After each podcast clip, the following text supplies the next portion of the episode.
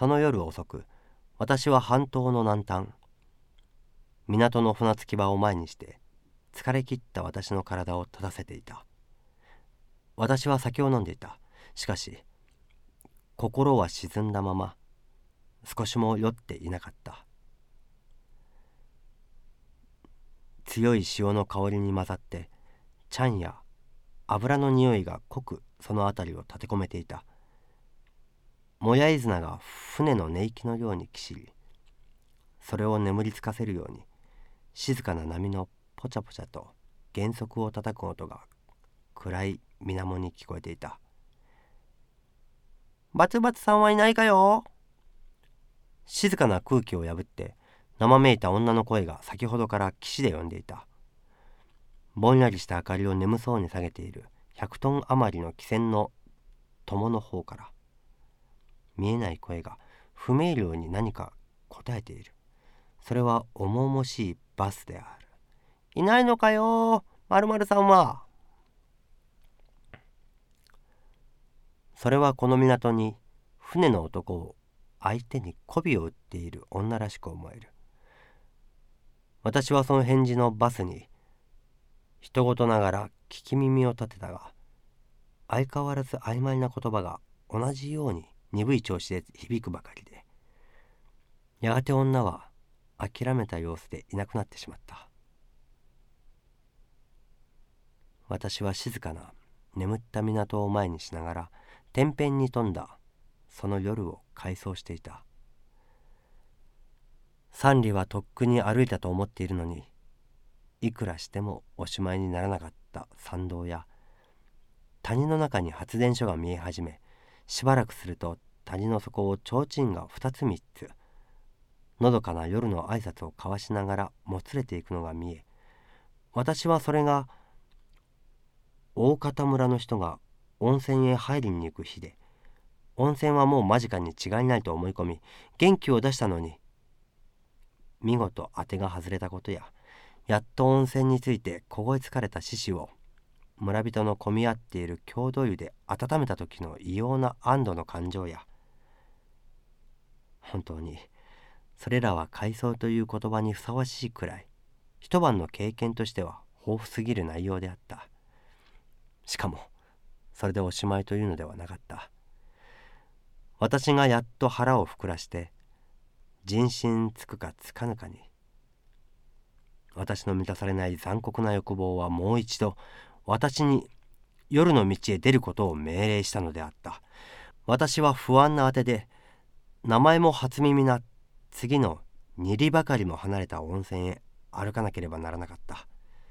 その道でとうとう私は迷ってしまい途方に暮れて闇の中へうずくまっていた時遅い自動車が通りかかりやっとのことでそれを呼び止めて予定を変えてこの港の町へ来てしまったのであった。それから私はどこへ行ったか。私はそんなところには一種の嗅覚でも持っているかのように堀割に沿った商家の家並みの中へ出てしまった。もぐさをまとったような仙婦たちが何人も群れて白く化粧した女をからかいながらよろよろと歩いていた。私は二度ほど同じ道を巡りそして最後に一軒の家へ入った。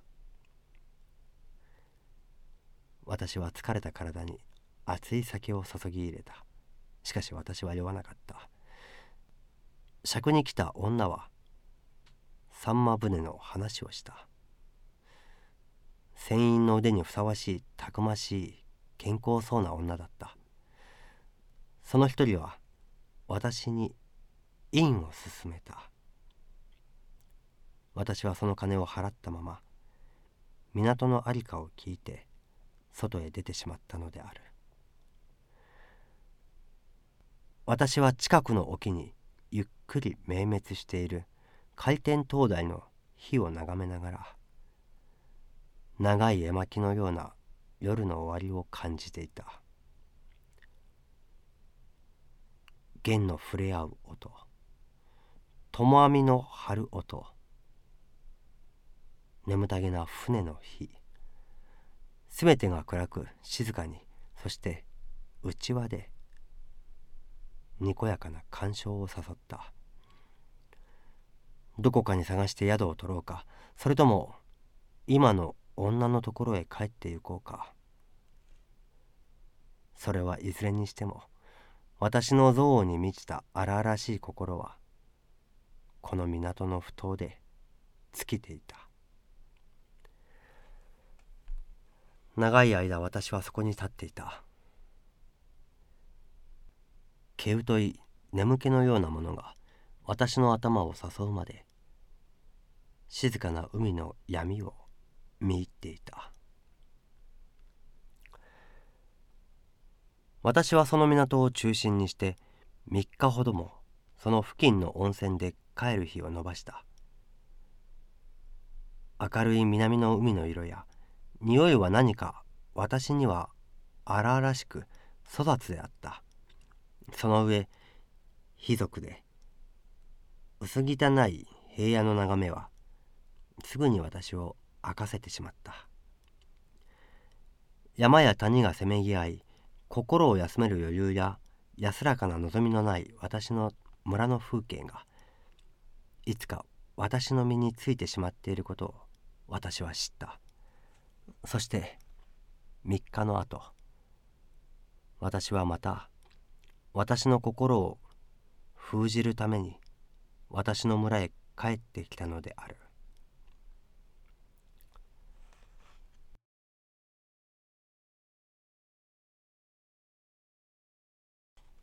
私は何日も悪くなった体を寝床につけていなければならなかった。私には別に刺した後悔もなかったが知った人々の誰彼がそうしたことを聞けばさぞ陰気になり気を悪くするだろうとそのことばかり思っていた。そんなある日のこと私はふと自分の部屋に一匹も灰がいなくなっていることに気がついた。そのことは私を十分驚かした。私は考えた。おそらく私の留守中誰も窓を開けて火を入れずに火を焚いて部屋を温めなかった間に彼らは歓喜のために死んでしまったのではなかろうか。それはありそうなことに思えた。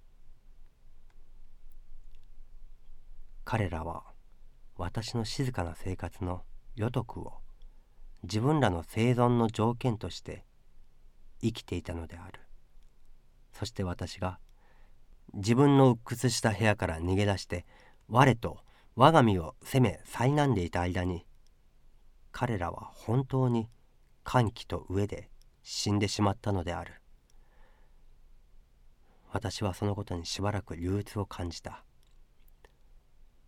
それは私が彼らの死を悼んだためではなく私にも何か私を生かしそしていつか私を殺してしまう気まぐれな条件があるような気がしたからであった。私はそいつの幅広い背を見たように思った。それは新しいそして私の自尊心を傷つける空想だった。そして私はその空想からますます陰鬱を加えていく私の生活を感じたのである。